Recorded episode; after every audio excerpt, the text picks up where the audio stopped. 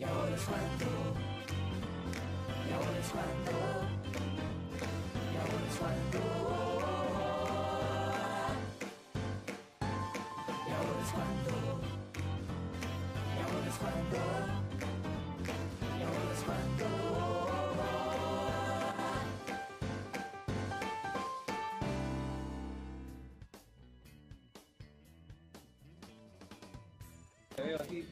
Te ves muy bien. ¿Cómo están? Buenos días. Estamos arrancando un poquito tarde porque es que nos embochinchamos aquí. De verdad que con la idea de darle este, este buen ánimo y estas cosas y esta información, estábamos aquí improvisando un poquito acerca del tema que vamos a tocar hoy.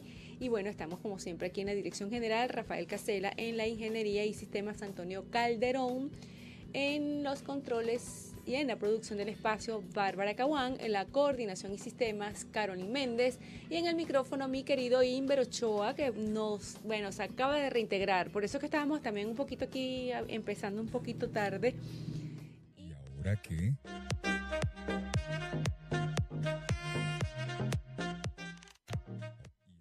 Ajá. Para que no quede dudas. ¿Y ahora qué? ¿Y ahora qué, Inver? Cuéntame cómo te ha ido. Y eso es algo que estamos trabajando nosotros. No te puse allí porque como es una sorpresa y no me has dado esa foto, sí, ese perfil de galán tuyo para poder colocarlo allí. ¿Qué vamos a hacer nosotros y ahora? Bueno, ¿ahora qué? Ahora seguir trabajando por el bienestar del país, seguir trabajando por todas aquellas personas que de igual forma están generando una fuerza, están creyendo en todo aquello que pueda generar soluciones integrales a la sociedad, en todos los aspectos. Pero en este tema en particular, lo que me, ocupó durante estos días que estuve fuera de acá de la cabina y del programa, bueno, Clemen, es desarrollar una filosofía desde el punto de vista de lo que es una empresa inteligente, cómo a través de la fortaleza del capital humano podemos adaptarnos a cualquier organización para dar soluciones integrales, de manera tal que aún dentro de una crisis económica, aún dentro de la, cri- la crisis que vivimos por la situación país, las empresas y los gerentes o los dueños de esas organizaciones puedan generar con el menor esfuerzo la mayor satisfacción desde el punto de vista de lo que desarrollan, en, tanto en servicios, tanto en manufactura, y que esto pueda impactar de forma inmediata en su estructura laboral y desde el punto de vista del producto, potenciar esa calidad que independientemente de que ha- existan todos esos elementos, podemos generar y garantizarle a esas organizaciones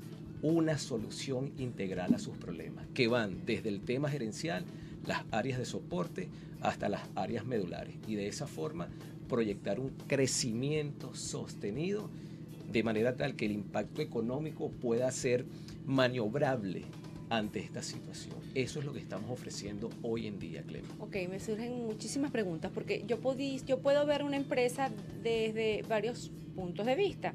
Yo puedo ver la empresa desde adentro hacia afuera, ¿verdad? Y que es lo que nos ha mantenido ocupado, me corriges si estoy equivocada. Nosotros estamos, las personas que, bueno, tenemos este tipo de emprendimiento y estas cosas, en unas condiciones evidentemente totalmente diferentes a las que nos veníamos desenvolviendo desde hace un tiempo para acá que esto que está pasando a mí honestamente no me genera ningún tipo de sorpresa porque bueno estábamos sometidos a unas condiciones a una a unos ingresos petroleros extraordinarios que vinieron mm, a romper con, con unas estructuras y una cantidad de cosas y es ahora donde se están tomando unas medidas. Yo tengo la percepción de que esto está eh, la ley de oferta y demanda se van a imponer en el mercado. Entonces yo pudiera entender que tú tienes mucha participación en lo siguiente, en lo que es una empresa hacia adentro, todo lo que tiene que ver con sus procesos y con su personal. Eso se llama una, una- una organización inteligente que se puede adecuar a todo esto. Es Es, decir, tiene que ahora hacer unas correcciones dentro de su estructura de costos, dentro de sus procesos, para poder permanecer este, en, el, en, el, en el ámbito del país. Claro, Clemen, eh, nosotros intervenimos desde el punto de vista de un personal sumamente especializado, con una visión estratégica. ¿Qué es lo que está pasando eh, desde el punto de vista de la cultura? Bueno, la gran estructura productiva del país estaba eh, estacionada desde el punto de vista de una dinámica que le generaba un confort, pero nunca se preguntaron, ahora qué puedo hacer para poder sobreponerme a una situación que me viene afectando sostenidamente. Ahora bien, mucho más allá de lo que pueda existir internamente, como lo acabas de mencionar, nosotros también nos vamos a la parte externa de todos esos elementos y esos factores que puedan poner en riesgo el objeto del negocio o la misión del negocio. ¿Ok? ¿Por qué? Porque hay una afectación directa desde el punto de vista psicosocial en todos los elementos que conforman esa integración, esa integrada organización. ¿Y qué es lo que le estamos diciendo a los, a los jefes o a los dueños o a las personas que tienen la responsabilidad de mantener una organización pues dentro de un porcentaje de estabilidad es que oye debes de enfocarte en tu capital humano.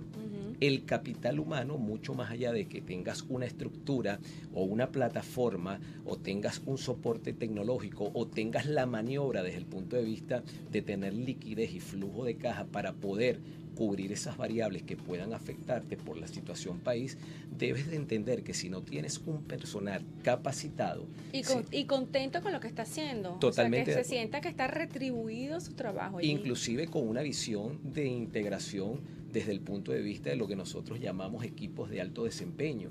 Y cuando hago esto o hago eh, énfasis en esta realidad, es que la Apple, cuando Steve Jobs empezó a desarrollar su proyecto, bueno, empezó a hacerlo desde una cochera.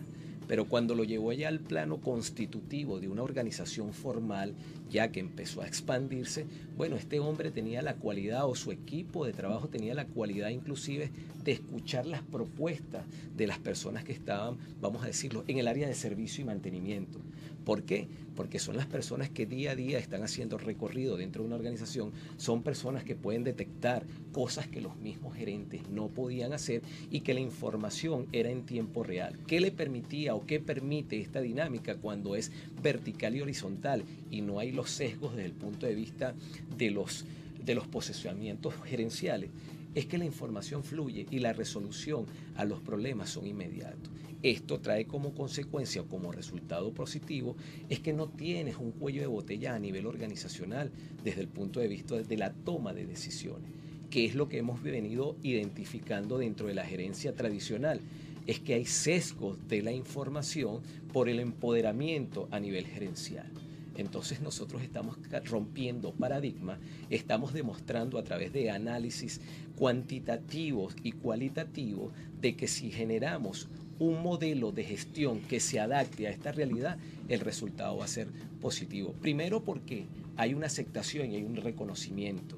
Hoy en día nuestra sociedad se ha fragmentado es porque no escuchamos y no integramos. Disculpa que te interrumpa justamente aquí en este punto, porque yo siempre recojo todo lo que tú me dices a nivel macro, ¿no? Yo recuerdo muy bien en, en- en esta trayectoria, tengo que involucrarme definitivamente porque esto es algo este, que lo viví yo, ¿no? Como siempre yo estoy aportando aquí la semillita. Yo recuerdo cuando yo empecé siendo suplente auxiliar a secretaria, que uno notaba mucho la diferencia de la alta gerencia con el personal que estaba este, dependiendo del nivel, al administrativo, incluso había personal de mantenimiento y todo. Y hay que reconocer que una de las cosas que hizo que sucediera todo lo que ha pasado en Venezuela, a mí nunca me va a sorprender lo que está, lo que ha pasado aquí. Yo creo que incluso era necesario. Así me quieren como siempre, este, después me escriben por allí, en el LinkedIn, en el Instagram, empiezan a hacerme comentarios en privado. Pero hay que ser bien objetivos. ¿Qué sucedió aquí? Este, te- lo que pasa es que somos de memorias cortas, ¿no? Y a veces eso se aprovechan también. Había un maltrato hacia el personal. Había una injusticia en cuanto a sueldo, a pesar de que, bueno, eh, eran buenos, buenos ingresos. Eso fue generando mucho malestar. Entonces comenzaron a ver, eh, oye, el director, el gerente nos trata de una manera, nos trata de otra. Y se los voy a decir de verdad, según el partido político que estuviera en ese momento eh, mandando, que era el que ostentaba el poder, era el trato hacia los empleados. Y lo voy a decir, mira, los adecos tenían un trato muy diferencial. Yo pude escabullirme por todos esos ambientes porque yo tenía este porte, porque tenía presencia, porque me veía más o menos de cierto nivel. Pero había mucha gente más preparada que yo que no le daban oportunidades. Bueno, sí, es porque es un tema cultural. Y ahí es donde nosotros estamos trabajando de una manera demostrativa y comprobada. ¿Ok? Porque cuando tú le dices a un gerente, ok, estás empoderado y dentro de tu contratación, dentro de la función que tú desarrollas en una organización, tú tienes que producir algo. Pero no Pero ahí voy, pero ahí voy. Después pasó otro que era un poco más light. ¿Por qué sucede todo lo que está sucediendo? O sucedió, y es todo lo que, precisamente por ese malestar. Ahora, ¿qué estoy notando yo en esta situación? Y es un tema que como tú estás directamente con las empresas, me parece que sea, que lo tengas en cuenta, ¿no? Que está nuevamente existiendo ese maltrato y hay un tema que no culpo a la gente, ¿ok? Es un maltrato que hay por la misma situación, porque se ha generado como un resentimiento en donde ahora que, se, bueno, él no quería lo que está pasando, bueno, ahora que se conforme con eso. Entonces, una de las recomendaciones que yo he venido haciendo es que las personas, independientemente que por decreto de presidencial no hayan hecho un aumento acorde a la realidad, que cada quien cuide su capital humano precisamente retribuyéndole de manera económica, porque no puede ser que no se den cuenta que con lo que está ganando cualquier persona, pues un sueldo mínimo no alcanza absolutamente para nada.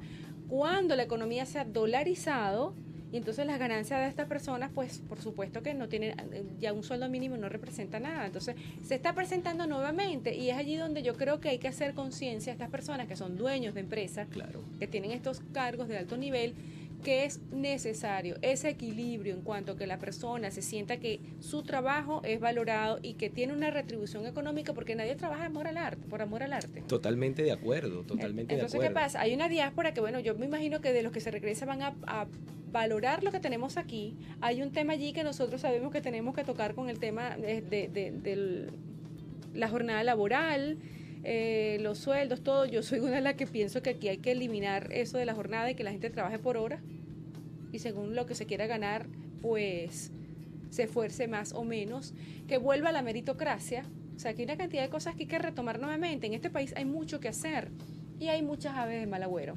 Bueno, Clemen, allí es donde nosotros estamos rompiendo paradigmas, ¿ok?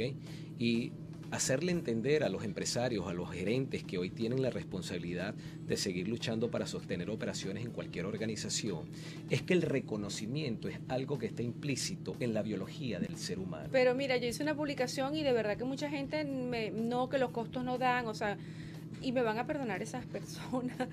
Pero yo digo que entonces no debe ser, no tiene el talante de un comerciante o de un empresario, no lo tiene. ¿Qué es lo que pasa? Cuando nosotros desarrollamos y ponemos sobre la mesa el tablero e identificamos cuáles son nuestras oportunidades, nuestras fortalezas, ¿ok?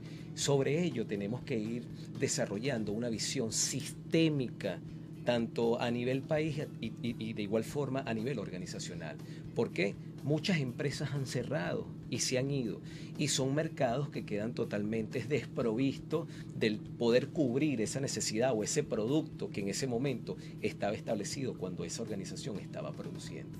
Entonces, ¿qué hacemos nosotros? Evaluamos el contexto desde el punto de vista del mercadeo, saber cuál es tu producto, saber dónde impacta ese producto, a qué mercado llega y medir la competencia. De tal forma que eso nos, nos permite en tiempo real decirle al empresario, mira, pero aquí hubo una empresa que era tu competencia, pero abandonó el mercado. Ahora, ¿qué recursos tienes? Comenzando desde adentro hacia afuera, ¿cuáles son tus procesos para que de manera tal tú puedas ahora cubrir ese mercado que quedó desasistido y que ese impacto a nivel social también sea retribuido de forma de satisfacción de sueldo, de bienes, de servicios, ¿ok? De todo aquello que le permita al empleado desarrollar aún más su talento. ¿Y en qué se resume eso? En calidad. Porque si yo tengo un empleado que se siente identificado, pero a su vez yo reconozco toda la aportación que está dando como ser humano, como intelectual, como técnico, bueno, mi producto va a ser de calidad y, eso va a impactar y también, y en la también, sociedad. Inver, este, tomar en cuenta el salario emocional. O sea, debe haber un equilibrio también en, esa- en esas dos cosas. Sí, eh, las estrategias Clemen van a dónde puedo llegar, cómo puedo llegar y cuál es mi nivel de, producción o desde el punto de vista de satisfacción. Es verdad, hay una situación económica, pero si yo no tengo la capacidad de desarrollar una estrategia organizacional que me permita mí identificar una realidad económica y social que va a seguir existiendo la necesidad de satisfacción. Estamos claros. A que hay distorsiones económicas, pero ¿qué tengo yo? Estoy siendo eficiente con los recursos. Es decir, lo que estoy aplicando para maximizar y multiplicar lo que tengo a nivel organizacional está resultando dentro de la- las metas y los objetivos que yo me he proyectado. Entonces, bueno, vamos a organizaciones donde seguimos viendo una gerencia y una implementación tradicional, pero que se subsume a la parte interna de una producción que quizás verdaderamente no la vas a alcanzar. ¿Por qué?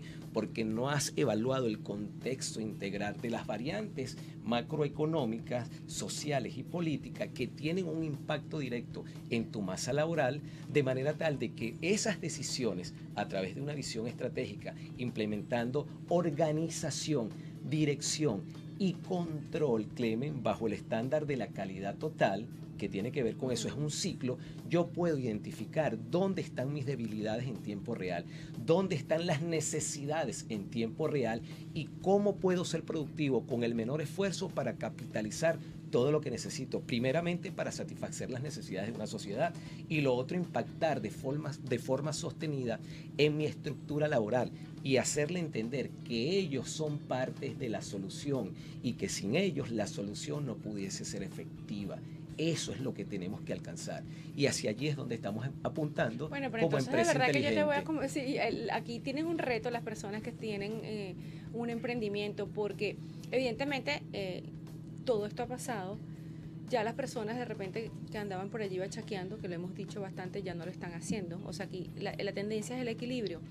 Que va a pasar también, o sea, esta es una lección. Ellos también van a aprender a, a- a valorar su trabajo, a cumplir el horario. O sea, esto es un tema orgánico totalmente Sí, sí. orgánico, porque eso es como siempre he dicho, una persona tiene muchos títulos, tiene muchos todo, pero no ha, no ha internalizado que tiene que, que corregir algunas situaciones para tener estabilidad y bienestar. Lo mismo se puede trasladar a una empresa. Una empresa está conformada por seres humanos. Totalmente de acuerdo. Y Entonces, de- tú, claro, tú eres muy dado a los procesos y el tema de seguridad, soy muy dada al, al recurso humano. No, no, es que hoy en día esa es la tendencia. Es decir, la realidad social te conlleva a que debes de darle hoy en día muchísima importancia al capital humano. Y que el capital humano entienda que la única forma de crecer intelectual, espiritualmente y como elemento transformador para generar bienestar en una sociedad es a través de un liderazgo responsable. Cuando tú eres un líder y transformas la vida de tus empleados o de tu entorno para que esas personas también se conviertan en líderes, tú le estás dando un valor agregado en la vida de esas personas y por hecho en la sumatoria de lo que representa eso en una sociedad. ¿Por qué? Porque solamente no lo estás subsumiendo a cumplir una labor organizacional, sino que le estás diciendo que el día de mañana a través del apoyo, a través del desarrollo que tú puedes generar en esa persona, esa persona también puede ser un pequeño empresario, un mediano empresario y llegar a ser un gran empresario. ¿Cuál es la visión? De que todos los venezolanos entiendan que tienen una capacidad biológica y tienen un don que a través del estudio, a través de la experiencia, pueden desarrollar habilidades y destrezas que pueden convertirse en una solución integral para la sociedad. Eso es lo que nosotros estamos haciendo, Clemen, y definitivamente es nuestra satisfacción, mucho más allá de que podamos resolver un tema organizacional, es cómo podemos transformar la vida de los seres humanos y decirle, oye, tú eres importante y poder identificar a través de sus actitudes y sus aptitudes cuál es su potencialidad y decirle a la organización, mire, este hombre no te sirve en el área de ingeniería, este hombre te sirve en el área de sistemas, porque sus habilidades duras están identificadas en un área específica. Entonces, cosas como esas nos hacen perder recursos intelectuales, recursos de un capital humano que pudiesen ser mayor explotables dentro de la organización, pero colocándolo en el lugar y en el puesto de trabajo adecuado. Eso también lo estamos haciendo. ¿Y cuál es el resultado de que el empresario no tiene que invertir? Simple y llanamente le decimos, tienes que fijarte en esto, identificar dónde está la potencialidad, mover las piezas del tablero organizacional y de tus procesos y verás los resultados en muy corto tiempo. Mira, esto me, me hace recordar mucho un sitio donde yo trabajé, una empresa, este, que ellos hacen, una empresa bien importante aquí en Venezuela, productos embutidos y esas cosas. Eh, eh, eh, un, hay un charcutero aquí maravilloso y tenía un asistente venezolano, porque esto estoy hablando de unos alemanes, que había aprendido muy bien el oficio. Pero resulta que uno de los socios se empeñó que no, que tenía que traerse un técnico alemán.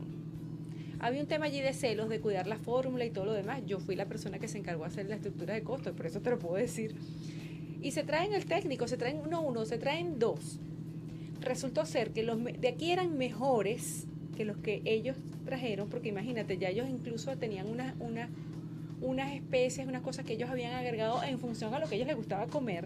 Adecuaron, pues, ¿qué pasa aquí en Venezuela? La comida china, yo no he comido en, en China, pero he escuchado decir, oye, y en las cubanas sí, otra. Aquí, aquí tiene mejor sazón incluso que los mismos países natales. Bueno, ve lo que me acabas de expresar, Clem. Y, y fíjate, ¿qué hicieron ellos? Le dieron, nunca se me va a olvidar, les dieron un carro que no era un rústico, pues se lo llevaron al Ávila. Se lo lle- o sea, vinieron fue de vacaciones aquí a Venezuela.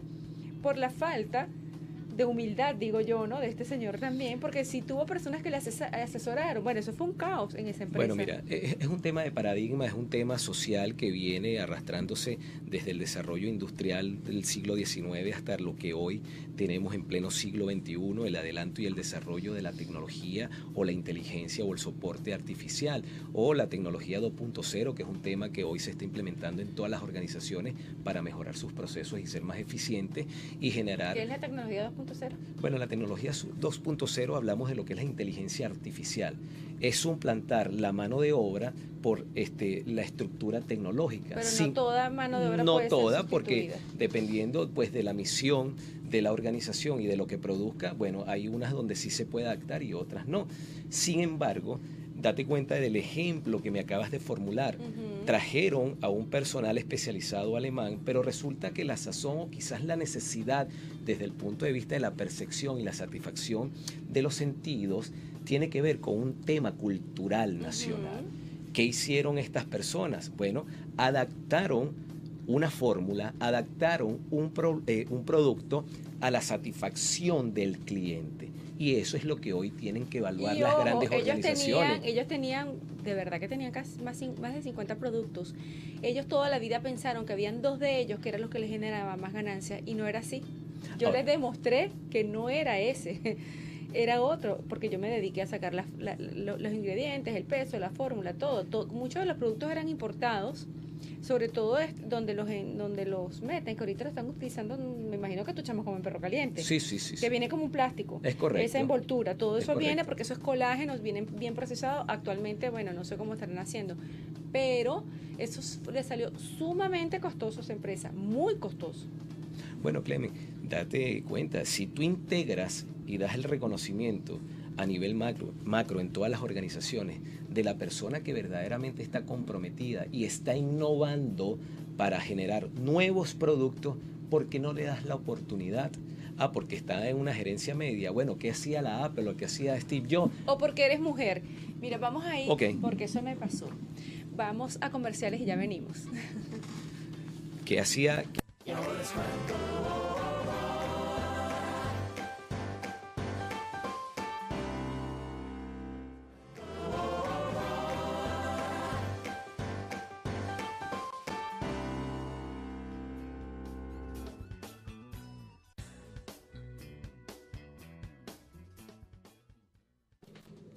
Estamos de regreso aquí en su programa y ahora es cuando. Recuerden nuestras redes. En el Instagram es arroba y ahora es cuando. Mi cuenta es Clemen Piso M A R T Z y la de Inver es asesor Inver 8 en número A. Ahí lo pueden ubicar a través de su página también, seguridad8a.com. Bueno, para que pueda solicitar asesorías acerca de todos estos temas, como pueden ver, él, él abarca eh, todo lo que tiene que ver con los procesos, bien sea de manufactura, el tema de seguridad, en el tema de recursos humanos, o sea, es un, un profesional bien integral. Además, algo muy importante, todo lo que tiene que ver con la seguridad en cuanto a seguridad, no de que usted va a contratar una póliza de seguro, no, no, no, de resguardar la integridad física, de resguardar los bienes y los activos, todas estas cosas. ¿Qué recomendación entonces le das tú, por ejemplo, a este tipo de personas que de repente no tienen tanta la preparación, pero están al, al mando de un negocio, bien sea porque lo heredaron porque pu- puede pasar, hay personas que, bueno, sus padres se fueron, le dejaron el negocio, siempre lo manejaba mi papá, siempre lo manejaba otra persona y, y- y tiene a cargo eso y, y se consigue que tiene cantidad de conflictos dentro de su organización. Bueno, Clemen, lo primero es eh, aconsejarle al empresario de que deben de cambiar su estructura comunicacional. Si no hay comunicación, si las brechas de comunicación entre cada una de las gerencias o las direcciones son más distantes, los problemas a resolver cada día van a ser más altos y más difíciles. ¿Qué tipo de organigramas recomiendas tú para esas empresas? Mira, or- organigramas funcionales desde el punto de vista que las tomas de decisiones no tengan que pasar por tantos canales administrativos, sino que las decisiones a través de la información que se pueda levantar diariamente en todas las estructuras de soporte y de producción puedan ser eficientes. Es decir, unir a los involucrados de manera tal que el problema que pueda detectarse no se genere tanta dilación para ejecutar la resolución de ese problema. Porque a medida que siguen pasando los días o las brechas de resolución son más distantes, la inversión y la acción que se tenga que hacer para resolver el problema va a ser más costosa. Eh, hace rato me, me hablaste de algo y ahí me surge. Vamos a suponer que esta es una persona, un gerente o alguien que tiene, eh, es muy accesible y tiene una relación bien cordial con todos sus empleados. Hay un tema aquí de inamovilidad laboral, hay una cantidad de cosas que, bueno, yo creo que ya, ya el gobierno se está haciendo la vista gorda con muchas de ellas porque se está dando cuenta que no puede ir en contra de lo que está pasando. ¿Qué es lo que está pasando? Bueno, que ya no hay la cantidad de recursos, que hay que maximizar, no pueden desaparecer las empresas definitivamente porque el Estado no está en capacidad ni siquiera de cumplir con los pagos de sus empleados, honrar esos pagos. Yo soy de las que, bueno, yo pienso que la empresa puede adaptarse a poner, a, a reconocer el sueldo de sus empleados, pero el Estado no lo va a poder hacer. Sí, eso es correcto, Esa es una realidad. Esa es una realidad, esa es una nómina que yo eh, me preocupa porque evidentemente la burocracia y toda una cantidad de cosas hizo que la administración pública no funcione acorde a los procedimientos que existen y que hay una masa, hay un- un- un- una cantidad de personas importantes que están allí dependiendo del sector público. No sé si van a migrar a las empresas que tenemos aquí, o sea, realmente eso es un tema que hay que tocar. Pero tenemos este tipo de personas que entonces dicen no, porque si yo me acerco mucho y yo les doy un dedo, se agarran el brazo. No, Clemen, es algo básico. ¿Por qué? Porque tenemos una estructura normativa y unas políticas. Así como hay desde el punto de vista país, desde el, desde el punto de vista social, las organizaciones también tienen sus políticas y su normativa. Claro está que cuando hablamos... Inver, yo te puedo garantizar a ti que el personal, no sé en este momento, porque como se han hecho tantas reducciones, yo creo que están valorando un poco más su trabajo y se están dando cuenta, aunque a veces prefieren no trabajar sí, por ese sueldo, porque no les da ni siquiera para cancelar el gasto de transporte. Sí, sí, estamos de acuerdo. Entonces ahí pero, un trabajo de pero ingeniería hubo, total. hu- hubo un momento en donde no, no- llegó tarde, no hay carrito. Es verdad, es una realidad también. Este, el metro se paró. Eh, yo despedí a uno que me dijo que, que yo era muy, muy flexible con él, que en el otro trabajo el jefe era más bravo, y que yo era la culpable de lo que estaba pasando. Ahorita acabas de tocar un punto de una realidad, el tema transporte. ¿Qué debo de hacer yo? Identificar por localización dónde están mis grupos, vamos a decirlos, de, de- de trabajadores o mis, o mis grupos de importancia para que mis operaciones se mantengan sostenidas a pesar de la crisis. Cuando hablamos que la seguridad lo es todo y para todos, aquí tomamos desde el punto de vista de la seguridad el análisis desde el punto de vista de una situación país que no me permita que estos elementos por estos contratiempos puedan llegar a la hora, ¿ok? Y que el impacto psicosocial vaya a ser de forma negativa sostenida. ¿Qué hago yo o qué hacemos desde el punto de vista organizacional? Evaluamos todas esas variantes que puedan afectar de forma a la organización. Y ya después a partir de allí será decisión del, em- del Entonces, gerente, ¿puedo con esto? ¿Puedo cuando, no puedo? cuando integramos a- al, al- al operador hasta el gerente o al director o a la junta de accionistas o los dueños de un negocio, le hacemos entender que la propuesta que pueda dar el empleado de menor rango es importante para el objeto o la misión de la organización. Entonces, eso está cambiando los paradigmas a nivel organizacional y de hecho, podemos entender que yo estoy capacitado para ser gerente de finanzas, pero resulta que no tengo la especificación técnica de cuánto me puede durar un consumible, en este caso un bombillo.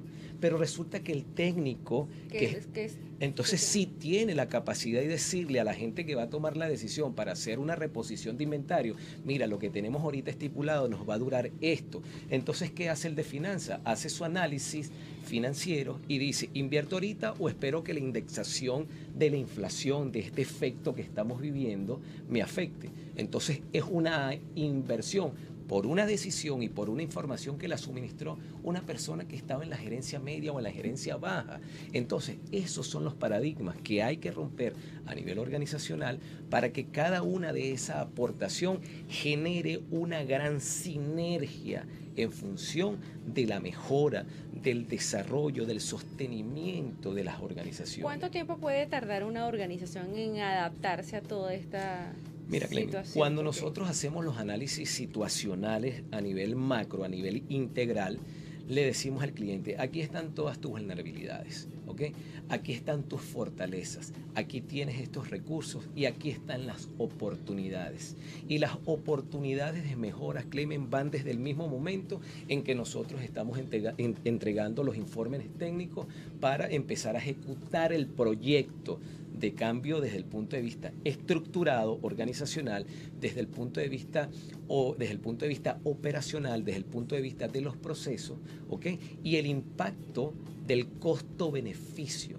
Y se ha demostrado que la inversión representa quizás el 1% de todas las desviaciones o todos los cuellos de botella que tienes a nivel organizacional, a nivel gerencial, a nivel de proceso y a nivel, y a nivel productivo. Es decir, que el cambio se comienza a ver de inmediato. de inmediato. Y bueno, suponiendo que nosotros estamos aquí en un momento que esto se está estabilizando, pero si esto tiene esta cantidad de fluctuaciones que ya conocemos, ¿cómo tú puedes proyectar eso? Bueno, Clemen, basado en la realidad tangible. ¿Cuál es la realidad tangible? Porque tú puedes tener un presupuesto para hacer algunas inversiones, pero no todo. Sí, sí, sí. Crédito no existe. No existen. Entonces allí es donde viene el tema estratégico también. Finanzas desde el punto de vista de producir para poder cubrir esas necesidades. Bueno, mira, si estoy perdiendo mercado, ¿qué debo de hacer para buscar quizás otra fórmula que me permita entonces buscar un mercado o un nicho o un cliente que me genere la misma demanda de un producto A? pero resulta que entonces tengo mayor, tengo mayor demanda en un producto B y va a suplir la demanda que he perdido en un producto A. Entonces eso también lo hacemos. Decirle desde el punto de vista estratégico a las organizaciones, ok, perdiste mercado, pero aquí se está abriendo una oportunidad de capitalización por la necesidad de servicios, de bienes que necesita la sociedad. Es ¿Tú decir, le facilitas ese le estudio de facil- mercado? sí, porque hacemos, hacemos lo que llamamos nosotros inteligencia de mercado. Bueno, Inver, nos quedamos cortos. Esto lo desarrollamos entonces, eh, que es muy importante ese tema también, porque si le vas a dar la información completa de- de- de- del estudio de mercado, me parece que es genial. Ya se nos Indicadores, indicadores. Se nos agotó el tiempo aquí una vez más, Inver. Bueno, muchísimas gracias, Clemen, A ti, bueno, menos mal que te incorporaste. para servirles. Qué bueno. es cuando, y ahora es cuando, y ahora es cuando. Y ahora cuando, y ahora es cuando, y ahora es cuando.